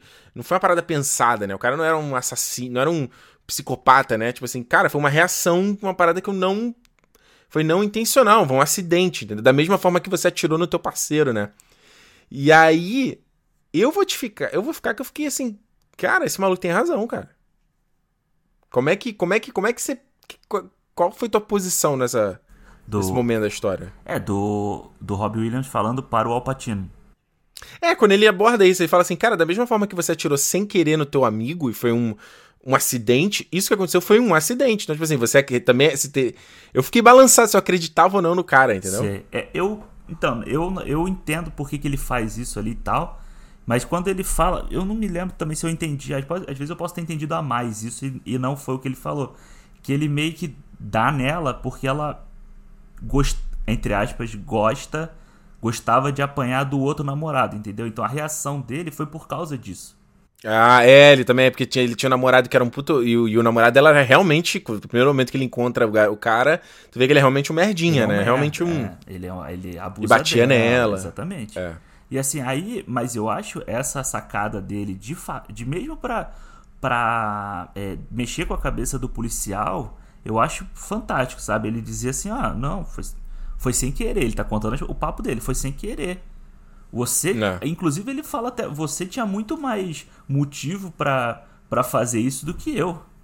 Para você é muito melhor que isso acontecesse do que eu, pô. A menina gostava dele, você que tava com problema aí com o teu parceiro, entendeu? Exato, tanto que ele esconde, ele, ele, ele faz lá a parada da arma, ele não fala da arma, né? Ele, ele tipo assim, ele, a partir do momento que ele mente a primeira vez, ele tá fudido. Que ele, pra conseguir sair dali, ele já tá mais empolado né, nesse carretel. É né? a bola de neve, né? E eu acho, eu, eu, eu gosto muito da, da atuação do Alpatino aqui, sabe? Você vai vendo a, o cansado dele ao longo desse dele não conseguir dormir por causa do sol e a tensão da, do que está acontecendo com a história do parceiro que ia delatar ele e tal. Eu acho que, cara, o Alpatino depois desse filme ele ficou muito tempo sem fazer uma coisa boa. É, ele entrou numa draga é, aí que eu acho que esse merda. foi o último filme ali dele que depois ele só fez merda assim. Tem... Foi voltar agora no, no Inception, no Inception não, no, no Irishman. No Irishman, exatamente. É, agora o esse filme aqui, você. A gente já falou da trilha sonora, né? Que, que lembra um pouco, né? Do que, que depois ele vai com. com quem é com o composer desse filme aqui? Cadê? Cadê? Cadê? Que eu tô com a lista dele aqui. Cadê? Cadê? Cadê? Cadê? Cadê? Cadê? Music by David Julian. Não é o Hans Zimmer ainda, mas tem a mesmo, já tem a mesmo estilo, a linguagem. E nesse filme aqui, é, você vê mais ainda a mão do Nolan nessa coisa da montagem dele, essa coisa não linear, essa coisa de dele ficar às vezes saltando no tempo para montar a história. Porém, eu acho que nesse filme ainda não é tão polida como, como vem a ser no, nos Batmans e no próprio. No, mais ainda no, no Grande Truque, né? Sim. Que eu acho que ela ainda, ela ainda ela parece um pouco picotada, parece um pouco meio abrupta, meio não tão, não tão amarradinha. Não sei se ele não teve tanto tempo como o próprio o próprio Memento, né? O Memento é um pouco mais amarrado nesse aspecto. Então, é legal você ver a linguagem dele, mas tu vê que ainda ela, ela tá um pouco, um pouco é, precisa de lap, ser lapidada, sabe? Sim, é, parece mais um filme, mais uma vez um filme que teve um, um orçamento baixo, um tempo de, de janela para lançar que tinha que terminar logo e tal. Mas eu ainda acho que esse filme, eu, eu vejo ele, eu gosto dele, mas eu ainda acho ele o menos original assim do Nolan, sabe? mesmo nessa nesse esquema dele de como contar a história e tal, eu ainda acho que esse aqui, eu não sei se é por, por o filme ser uma adaptação, né? Porque existe tem um filme norueguês de 97, se eu não me engano, que também é a mesma história, mas eu acho que ali, eu acho que sabe, só levou a marca, não só levou a marca dele, mas a marca dele ali no pôster era muito maior do que a, a vontade dele de contar essa história. Muitas vezes no filme. Tu sente eu isso? sinto isso, sabia? Ah, interessante. Porque, assim, interessante isso que você tá falando, porque eu acho que esse filme ainda tem a, a mão. A, a, as temáticas que o Nolan sempre gosta de trabalhar, né? A questão do tempo que ele sempre gosta de trabalhar a questão do, do, da observação né, do, do ser humano, que ele, né, nesses três filmes ele está fazendo sobre isso, a, a, observação das ações, ou as ações, é, como, como as circunstâncias elas lapidam as ações das, do, das pessoas, como as pessoas não são confiáveis nem para nem elas próprias, entendeu? Tipo, da mesma forma que o, que o Leonard não era confiável para ele mesmo, ele não, ele não tinha certeza das coisas que estavam acontecendo, da mesma forma que o, que o Young Man lá do Following, ele, chegando no final ali, ele tá completamente confuso, ele, tipo assim, não, olha, é isso que aconteceu, o cara... O cara já não sabe, assim, será que eu tenho certeza do que, que eu tô falando, sabe? Nesse filme aqui tem isso também de eu tô falando dessa discussão do, do primeiro de, do, do, do, do Robbie Williams, o, aliás, para de chamar de Robbie Williams, né? Qual é o nome dele? É o Flynn, né? Finch. Finch, Finch. Finch, é. Do Finch, ele, ele você não sabe realmente se ele se foi de propósito ou não. Acho que até, acho que até ele mesmo não sabe, entendeu? Se ele fez de propósito ou não, se foi sem querer, se foi instintivo, se, se sabe, se era inevitável que isso ia acontecer. E o, o, o interessante no final ali, quando a própria a, a, a, Emily, a Hilary Swank, ela tá suspeitando, né, do, do, do Dahmer, né, do Alpatino, e ele e ela fala, tipo assim, o que aconteceu? E ele fala, cara, eu não sei. Eu já não sei mais se eu, se eu, se eu atirei de propósito, se eu atirei sem querer. E isso é uma parada, Alexandre, que sei lá, cara, me assusta muito, cara. Às vezes que eu falo assim, será que foi realmente assim que aconteceu? Será que eu tô lembrando de forma correta a, a, os eventos, entendeu? Uhum. É, eu acho. É, é, é realmente isso. É, essa ideia, essa cena, principalmente quando ele fala para ela, que ela pergunta, né, você atirou nele? Ele fala, não sei. Você, mas você quis atirar nele? Ele fala, não sei. Então, tipo, sabe, você às vezes. Quantas vezes a gente já teve, sei lá, vontade de chutar uma porta? Porque tava puto da vida, sabe? Só jogando num, num contexto mais baixo, claro que não vai matar ninguém, né? Mas. É, chutar uma porta e, de, e depois você pensa, cara, por que eu ia fazer isso? Mas se você tivesse feito na hora, você não sabe. Você é a sua reação do momento ali, sabe? É aquele é aquela coisa do, do instinto que a gente tem, de, não sei se é primitivo, se é psicológico. É instintivo, é, né? É o que é, que, é da, que a gente tem e que se você não, se você não para um milésimo de segundo para pensar naquilo, você faz e depois você não sabe nem por que você fez. Né? É, é, é, é, bem curioso isso que você falou, porque. Nossa, no meu caso, desse último ano aí, essa coisa de. Principalmente nessa época que tava aí do, de inverno, e eu tava realmente super pra baixo, sem energia, meio depressivo e tal.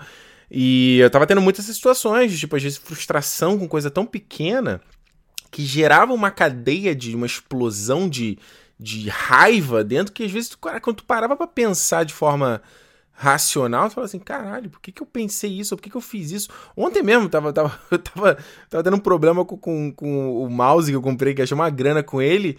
Aí não tava. Cara, eu tava quase tacando o mouse na parede. Eu falei, cara, se eu tacar na parede, aí fudeu mesmo, entendeu? E você tá todo no amor com esse mouse aí, né? Porra, aí, cara, se tem uma coisa que me tira do sério, é, é ferramenta não funcionar. E para mim, né, essas coisas tudo é ferramenta, computador e tal. Aí eu já acho que meu computador tá com problema, eu acho que tá acontecendo alguma coisa, eu já fico, cara, é mentira assim. Eu falo, mano, eu só socasse a tela aqui, mas é pior ainda. Você vê muito isso assim, tipo, às vezes você tá puto, a pessoa fala alguma coisa com você, você responde de uma forma torta. Nossa, e depois, o tempo todo. E depois a pessoa fala assim, pô, mas por que, que você falou desse jeito, sabe? Aí você fala assim, não, mas não. Mas eu não falei desse jeito, eu não quis falar desse jeito, entendeu? Mas você, você agiu daquela forma, mas na sua cabeça, inclusive, você não, não tem noção do que você fez. Não, isso aí é Ricardo Rentin e na nutshell. Isso aí sou eu sempre. Sou eu sempre, eu sempre sou. Ah, vai tomar no cu também, entendeu? E aí depois eu, caralho, mas por que, cara? pra que isso, entendeu? É, essa, é, essa missão. 2020 não, porque 2020 já tá, já tá ferrado. 2021, 2021, pra melhorar isso aí. Agora, Ricardo, te falar. Durante o, esse filme, inclusive eu te mandei uma mensagem falando que eu tive uma epifania vendo esse filme. Ah, é? Fala aí, tinha esquecido já. Que fala eu, aí. eu tava vendo o filme, e aí acontece uma situação no filme que eu falei assim: não é possível que está acontecendo nesse filme que eu já vi acontecer em outro filme do Nolan. Ah. Que é a cena em que o Robbie Williams vai ser interrogado. Hum. Ele fica todo debochado lá no, no interrogatório dele. Tira o Alpatino do sério. E dá uma informação errada para eles para ele da história da arma. Ah, o história do interrogatório do Batman, aí é essa assim, aí? Cara, não é possível que o Nolan vai fazer que ele fez isso duas vezes, sabe? Porque é muito parecida a cena. É parecido mesmo. É porque o, o, o Alpatino ele perde o, o controle, é, né? Ele perde o controle. Os policiais estão correndo atrás do, do mandato para ir na, na casa do cara para fazer. E, e, no Batman também tem a, a situação da, da correria dentro da, da, da Rachel. Não, da Rachel não, da. Ai, caralho. Do Gary Oldman, da, né? da, daquela questão. Ah, do, do Gordon. Do Gordon ali, do tipo, eu vou pra um lado, você vai pro outro, sabe? Então, Sim. tipo, caralho, eu falei assim, não é possível que, que eu, que eu, eu tô maluco, eu tô querendo, eu tô querendo enxergar isso aqui de alguma forma, sei lá. Ah, cara, se copiar, se copiar não é plágio, né, cara? Não, se, claro se não. copiar, deixa o cara, né? Falei assim, pô, já, Vamos pra... já que eu tive uma ideia ah. muito foda aqui, vou fazer um filme que vai todo mundo ver, né? Exatamente, já que ninguém. Se bem que esse, o Insônia, foi bem, né? De, de, de bilheteria, né? O cara fez, gastou 40 milhões pra fazer o filme, o filme deu mais de 100 milhões ah. de, de filme desse pequeno, então, sabe, né, não é à toa que depois você vai fazer o grande truque, depois a trilogia, trilogia do Batman e o resto é história, Exato. né? Vamos para as notas, Alexandre, vamos lá, faz aí teu, teu, teu, teu overview e a nota para Insônia. Cara, então, eu acho que Insônia é o filme menos Nolan do Nolan, sabe? Eu acho que ele é o filme mais. Assim, é o filme mais que podia ser de qualquer outro cara que você conseguiria ver outra pessoa fazendo exatamente esse mesmo filme. Sabe? Que eu acho que outros filmes a gente não consegue enxergar outras pessoas fazendo uma origem da vida, um, sei lá, o próprio Amnésia, sabe? Mas isso não tira o mérito do filme para mim. Eu continuo achando que é um filme, é um suspense bacana, tem atuações boas, o Al Pacino tá muito bem, o Robbie Williams tá muito bem. Acho que a ambientação, aquela coisa da da, da do fog ali, né, da caralho, como é que é o nome? Da neblina. Da neblina e como é, esse é muito escroto, né? Como é que é o nome em português? Né? é. Olha, eu esqueci o português, sabe? Como hora eu sou internacional. E eu acho aquela, aquela cena ali da, da neblina, que é o que vai gerar o, o, a, o lance com o parceiro dele, acho que ele constrói muito bem a tensão. Acho que desses três filmes, a gente, eu tiro uma coisa que a construção de tensão do Nolan vem desde a, do primeiro filme dele, do filme mais pobre que ele podia fazer, sabe? Ele consegue fazer e aí com o caminhão de dinheiro que a Warner dá para ele toda vez, agora, ele continua fazendo da mesma forma. Então, Mesmo não sendo assim o filme mais genial dele e tal, eu acho um filme legal, eu acho um, um suspense bacana. Eu tô quatro estrelas. Eu ia dar três e meio, mas vou dar quatro. Três, quatro estrelas, bonito, bonito. É, eu acho que você resumiu bem aí, né? Eu acho que não, não talvez. Uh, é que eu, bom, eu não quero dar, emitir essa opinião ainda, eu quero que a gente faça isso no final dessa série. A gente fazer o ranking dos filmes do Nolan, né? A gente, depois de ver o Tenet, a gente faz o ranking de todos. É, porque eu tenho que rever o Interstellar e o Dunkirk, eu não sou fã de, desses dois filmes. Mas não é assim, esse é um filme também baixo clero ali do Nolan, entendeu? Mais, mais né? É um filme de menos prestígio, mas isso não quer dizer que é um filme ruim, entendeu? Uhum. Eu acho que, por exemplo, ele não. Ele, o following tá abaixo dele. Sabe? O following, é, sabe? Following, por enquanto, pra mim, tá no, no, no últimozinho ali. É. Mas é legal, acho que isso que você falou da ambientação, eu acho que eu, eu, eu fico sempre pensando que, eu, que deve ser o mais difícil quando você vai fazer um filme, sabe? Às vezes quando eu tô pensando em, em alguma ideia ou tentando me imaginar por trás ali da câmera, você me fala, como é que você passa a vibe, o feeling, o cheiro, entendeu? E eu acho que o Insônia deu pra sentir tudo isso, sabe? Essa, aquele clima, aquela coisa, aquele, aquele clima gelado, né? Aquela coisa meio, meio fria da, da do, do, ambiente. Você vai lembrar, né, que o filme foi filmado aqui em British Columbia, né, aqui em Vancouver, em vários, vários, vários lugares daqui. Os caras não foram exatamente pro Alasca para fazer o filme. Mas, e, e, isso é bacana, eu acho que se a gente sempre fala dessa coisa aqui aí, mais uma vez, você pode dizer se é um gimmick ou se é o estilo do Nolan, né? Que é pegar uma coisa simples e jogar o, o toquezinho de, de Midas dele, entendeu? Dar o toquezinho do Nolan ali e salpicar a história. E, e, mais uma vez, pode ser um gimmick ou não. Esse filme aqui é o que tem menos, né? É mais a coisa da, justamente da ambientação e do personagem estar desorientado. Eu acho que até o filme poderia ter tido mais isso, sabe? Essa de ah, essa desorientação, essa coisa de, de, Até mesmo na montagem de você não saber. Essa loucura dele, é, assim, né? É, dele fazer uma coisa meio igual que ele fez no Memento da gente. Caramba, você, você meio desconfia. Você ter, você ter buracos na história, sabe? E você fala assim: será que eu tô, tô, perdendo alguma coisa? Será que eu fui no banheiro e eu não vi? Será que eu pisquei e eu não vi, sabe? Então acho que, é, eu acho que o filme tinha mais ali oportunidades de ir mais a fundo e vai saber por que, que não foi, né? De repente coisa da produção, não teve tempo e era isso e. Vai saber, entendeu? Eu dou pro filme 3,5. Era a nota que você dá. Eu dou 3,5 para o Insônia. E com isso, meus amigos, a gente fecha mais um episódio do nosso da nossa série Christopher Nolan, terceira parte, a nossa quarta parte, mês que vem vai ser sobre o grande truque aí com o Hugh Jackman, meu querido. E o Christian Bale, né? Logo depois do, do Batman Begins, né? Foi a primeira, né? Olha, eu gosto desse Batman filme. Begins. Há muito tempo que eu não vejo, mas eu lembro que quando eu vi, eu gostei pra cacete. Scarlett Johansson, Andy Serkins, Michael Caine, Dave, Michael Caine David Bowie. Filme recheado, Rebecca Hall. Tá todo mundo lá. Ah, esse vai ser um filme legal porque é a primeira vez, cara, eu tive, eu tive, que ver o filme quatro vezes, porque eu botava e eu dormia, cara. Eu dava play no filme e eu dormia. Então vai ser bom, vou ver, tipo, quero ver numa tacada só e, e vamos ver como é que vai ficar minha percepção, vai ser legal.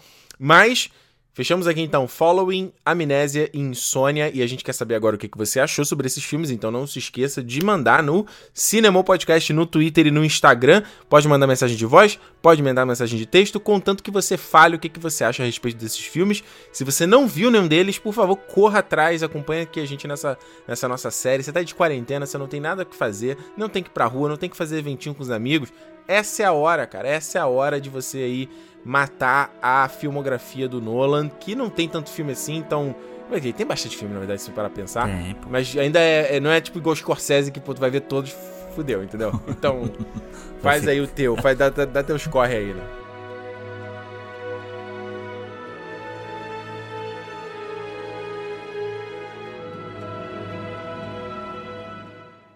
Muito bem, então, feedbacks do programa anterior sobre Filhos da Esperança, um filme maço, filmaço do Afonso Cuarón. E filme, filme, filme pertinente para esse momento, filme que pode ser aí uma boa, boa escola, né, pra gente. Então, olha só, fica o recado que pode ter spoilers sobre Filhos da Esperança se você não viu o filme ainda, ouça, fica sua conta e risco aqui no feedback, beleza? Vamos lá, quem, quem mandou a primeira mensagem aí pra gente? Cara, quem mandou um áudio aqui foi o Adailson Pereira. Ele mandou um áudio pelo Instagram. Vamos ouvir. Cara, que filme, Filhos da Esperança. Também é nome de mulher. Tô aqui terminando de ver o filme, cara, meu, meus olhos encheram de água na hora que ela desce com o bebê e os soldados estão na escada todos param de atirar e todos querem ver o rosto do bebê enquanto o bebê chora. Cara, é muito emocionante, muito emocionante. Eu fiquei muito emocionado mesmo. Uma ótima dica de filme, né, pra ver com os amigos, assim. O Adailson tá emocionado com. Ele mandou no momento da emoção. Não, ficou quase um live commentary aí, né? É. Comentários ao vivo do, do, do, do filme. Do filme tava rolando. É, daí, isso, meu amigo. Meu amigo, essa cena aí final é. Me destrói, cara. Me destrói. Sabe, sabe assim, uh, uh, uh essa, coisa, essa musiquinha aí subindo, ela é. Putz, cara, eu acho que a reação do Tio Etel de fora ali no começo, primeiro, é. é mortal, sabe? E você vê. Cara, a guerra para, meu irmão. Guerra para e você vê que aquela porra toda ali tá vindo, tá vindo por medo, sabe? A essência daquele conflito, a essência do, a essência do ódio é o que o Yoda fala, né? Como é que ele fala? É o, é o medo como é que ele fala? Medo vira ódio, ódio vira medo. É, medo vira raiva, raiva vira ódio, e ódio leva a sofrimento. É uma coisa assim que ele fala no, no episódio 1. E é isso, você vê que no, no, centro ali daquele ódio todo, daquela luta ali, é todo mundo tá com medo, sabe? É, é todo mundo com medo, todo mundo lá, é, largado no, no, meio do cosmos ali, é. sem saber como sobreviver, né? Tentando sobreviver, né? É, aí ele ainda deixou aqui é, falando que como o filho é, seria o filho de uma negra, então, que a, a humanidade voltaria a começar a partir de negros, né? Então, tipo, todo mundo que tem. É uma porrada na cara de todo mundo que tem preconceito e tal. Que, tipo, quem vai começar de novo essa porra aqui são os negros, né? Aquele, aquele negócio que você falou de todo mundo ter vindo da África, né? Exatamente. Aquela, aquela teoria, né? É, interessante mesmo. É, um, é muito interessante. Ser negro, ser, ser, ser a, a, a, refugiada, né? É. é. é, muito subtexto, cara. É muito subtexto. Esse filme seria bom pra mostrar pra umas certas. Uma, uma turminha aí. Uma turminha aí. Não vai entender, né? Vai fazer vista grossa, não, não vai é. querer entender, né? Não vai entender. Olha só, mensagem aqui do Léo Oliveira, mais uma vez. Léo tá aqui toda semana ativo no cinema. Olha só. Fala, meus quarenteners. Baita. A gente não tem, aliás, a gente não tem um nome pra galera que ouve cinema, né? É, meu, cine... Vamos pensar. Vamos pensar. Cinema, cine, cinemadores, cine, cine lovers, não tem, né? Vamos lá. Baita programa sobre um dos meus filmes favoritos. Fiquei muito feliz de ouvir um podcast inteiro dedicado a essa obra-prima subestimada. Ricardo cita o The Last of Us. Os próprios vagalumes do jogo são rebeldes contra o governo autoritário. Exatamente. Num paralelo ou inspiração uh, da resistência do filme. O que eu entendo desses grupos é que a força estatal não quer mais que o povo tenha esperanças em curas ou salvações, porque seriam processos difíceis e caros em todos os sentidos. Então o governo prefere que todos se mantenham ignorantes e esperem o fim, porque lutar contra isso talvez implique em mais sofrimento. Baita programa. Abraços virtuais, os únicos permitidos. Ha, ha, ha, ha. Boa, Léo. Né? Cara, eu tu acho... acha aí, Alexandre? Tu... Cara, eu acho isso aí, isso que ele falou, sabe, do governo preferir que manter as pessoas ignorantes é mais um subtexto do filme que continua atual, sabe? É uma coisa que continua atual. Você vê aí por essa questão do coronavírus, a quantidade de autoridades espalhando notícias falsas, informações falsas, sabe? Hoje eu tava vendo, porra, o cara espalhando dizendo que é, que a Itália tinha preferido agora tinha preferido a economia a manter no, no no isolamento. é uma notícia de antes de, da Itália ter virado epicentro da parada, sabe?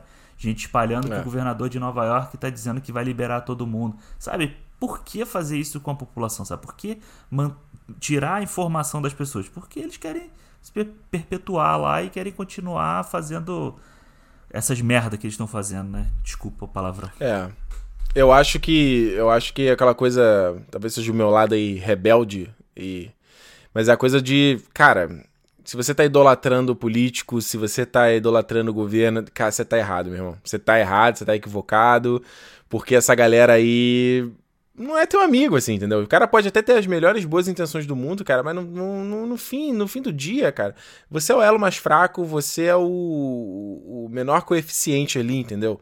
Então, é. Por que você vai ficar do lado de um político ao invés de ficar do lado do cara que tá do teu lado mesmo ali, do teu irmão, entendeu? Então, sabe? Às vezes tem situações que você fala assim sobre desinformação, que é o que a gente vive hoje em dia, né? Essa coisa do. Que inclusive até recomendo. Eu, eu não terminei de ver o documentário ainda, mas recomendo aí que é o Great, The Great Hack da Netflix, uhum. né, que fala sobre justamente a manipulação da percepção pública que aconteceu alguns anos atrás no Brasil, Estados Unidos, um monte de lugar de realmente dividir o povo através de disseminação de mensagem online e filtrar e botar você dentro da tua bolha, acreditar que o mundo todo tá tendo aquela percepção igual a você, sendo que na verdade não tem para botar você contra os outros, porque enquanto momento você, enquanto você tá brigando com o teu amiguinho ali do lado, né, contra a pessoa ali do outro lado, e você tá, você vê no teu no teu naquele grupo que tem uma visão um pouco diferente de você como teu grande inimigo, você não tá botando essa tua energia e teu foco em quem é realmente teu inimigo, ou quem re, realmente deveria estar tá na tua mira, que são a galera que tá ali, né, os governantes, né? Então, mais uma vez, cinema sendo a nossa escola, né, Alexandre? Isso. Lê o próximo Bom, aí. vamos lá. Tenho aqui uma pergunta do Matheus Lima. O Matheus Lima perguntou pra gente, pra gente elencar aqui os três melhores filmes, que a gente acha, é claro, da lenda Martin Scorsese. Pô, mas é o cara, é escolha de Sofia, né? Não, segura essa aí, cara, que agora eu joguei pra tu primeiro, você vai primeiro. ah, cara, falando rapidinho aqui. Bons Companheiros, Irishman e o Lobo de Wall Street. Adoro os três filmes. Adoro. Eu fico com Taxi Driver, é... Ai, caralho, o Raging Bull, lá, o Touro Indomável. E um filme que eu gosto muito dele, que é o A Invenção de Hugo Cabret. Olha aí, preciso rever, hein? Vi só uma vez também, preciso rever. O dia que você puder ver aqui em casa, eu te empresto o Blu-ray, tá? Que eu trouxe. Olha, mas tem na Netflix. Ah. ah. Mas é bom, porque o Hugo Cabret foi um filme que me pegou de surpresa. Eu achava, ah, é um filme 3D, infantil, bibi. Não, um filme sobre a história do cinema, cara.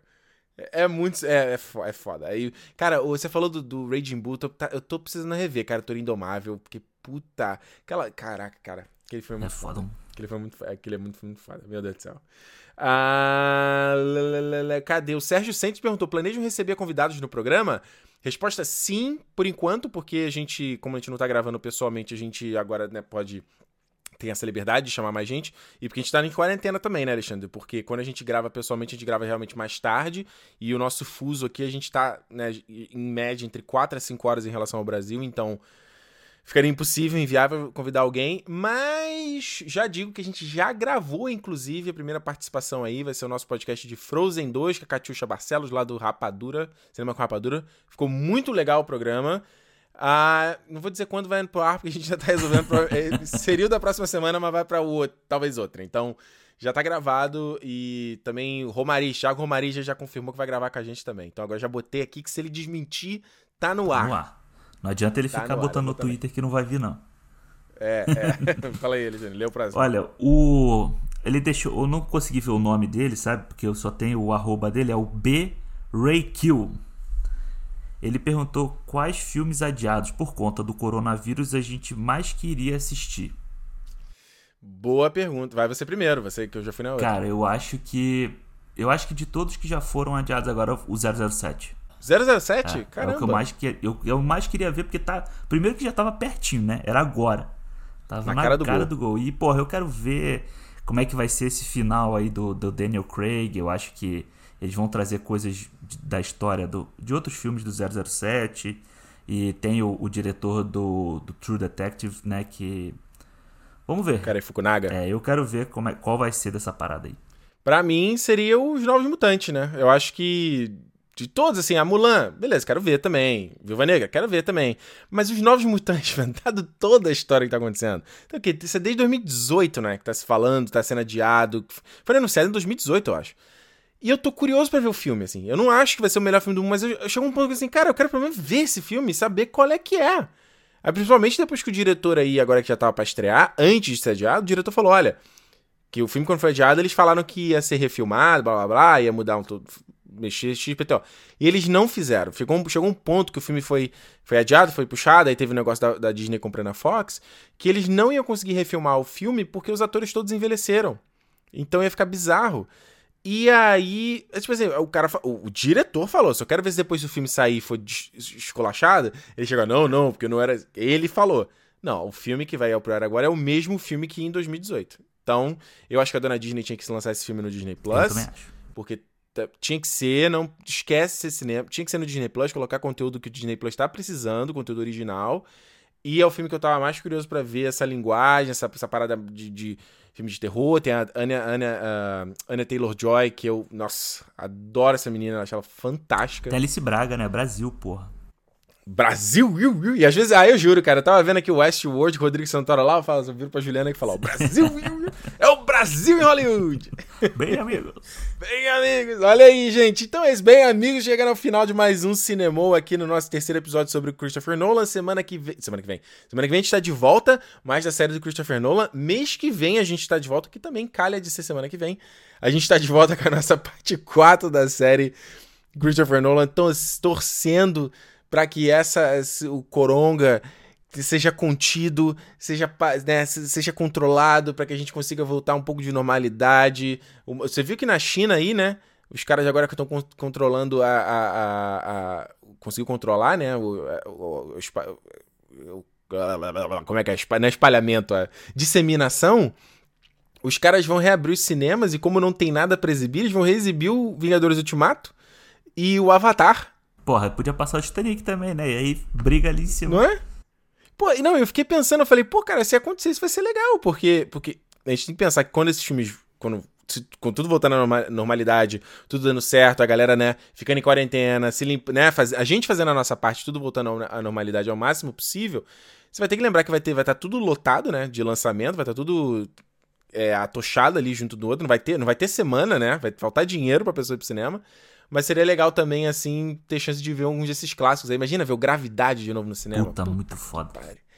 Ia ser foda demais. Enfim. Ah, esqueci o que eu ia falar, mas enfim, torcendo para que tudo isso se acalme. Então faça a tua parte aí, né? Não fique achando que uma mágica vai solucionar tudo, porque não vai, entendeu?